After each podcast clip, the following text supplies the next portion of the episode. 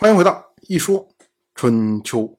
鲁国第十九任国君鲁腿进入在位执政第三年，本年的春天，楚国的国君米吕讨伐陆浑之戎。这个陆浑之戎啊，我们之前讲过，他最初的时候是在秦晋交界的地方，后来呢，晋国的先君晋重耳将他迁到了洛水，也就是周王室的附近。那么我们说啊，这米吕怎么突然想起来要去讨伐陆浑之戎了呢？这个啊，大致猜测呀，米吕他出兵的本意恐怕是为了救援郑国，因为郑国受到了晋国的攻击。可是呢，米吕走到半路上，结果发现呢，郑国已经和晋国讲和了，没有他什么事儿了。所以呢，他就借口讨伐陆浑之戎，以便去试探周王室。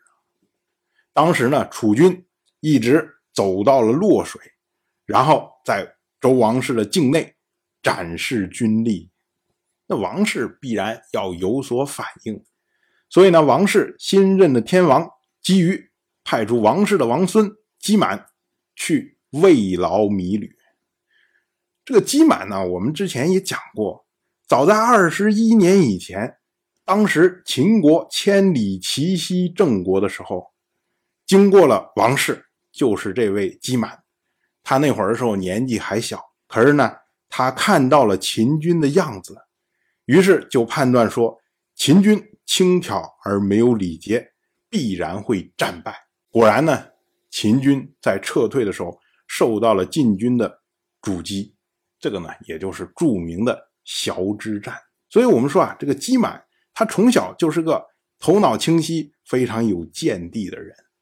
那么，姬于之所以派他来慰劳米吕，哎，就是希望能在米吕面前为王室保留几分尊严。结果果然呢，这个米吕啊，不是个善茬啊，上来就问一些怪问题。他问姬满，他说：“我听说呀。”王室有九鼎，但是呢，这个鼎到底是多大，是多重呢？结果姬满一听，哎呀，这个问题还真刁钻呐。但是呢，他从容以对呀。他说啊，这个鼎的大小，鼎的轻重，在德不在鼎。想当年夏王朝刚刚拥有天下的时候，那会儿远方。将本地的器物绘制成图本进献，而九州的官员贡献九州的贡金。于是呢，夏王朝就用供奉的贡金铸造了九鼎，并且将进献的图本它的内容全部篆刻在鼎上。这样的话呢，这个九鼎之上就有天下所有的器物。那么民众看到了九鼎。他就可以知道天下的神灵鬼怪，所以呢，当他们进入川泽山林，就不会遇见不好的东西，而那些魑魅魍魉也都碰不到他们身边。所以呢，夏王朝用九鼎让民众不受伤害，上下和谐，于是呢，就受到了上天的祝福。可是呢，到夏王朝的末年，他的末代君王夏桀德行昏乱，于是呢，九鼎就被迁到了商。商用九鼎祭祀了六百年。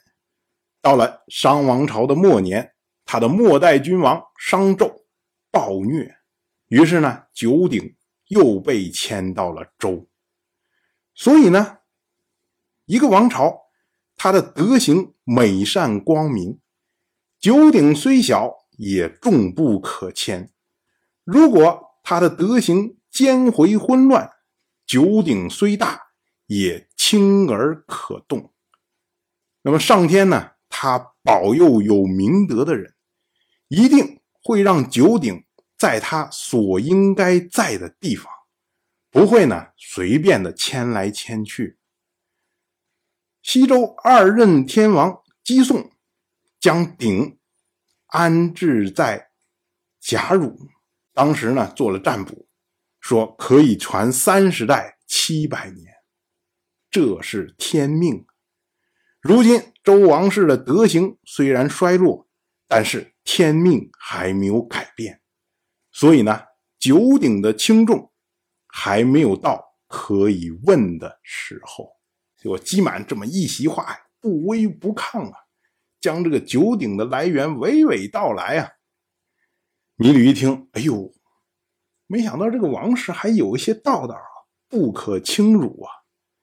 于是呢，他就撤兵了。像我们今天有这么一个词，叫做“问鼎”，也就是有心想要称霸天下的意思。那这个词呢，就是来源于米吕他的询问。当然了，我就这么一说，您就那么一听。感谢您的耐心陪伴。如果您对《一说春秋》这个节目感兴趣的话，请在微信中搜索公众号“一说春秋”，关注我。您不仅能得到《一说春秋》文字版的推送，还可以直接和我互动交流。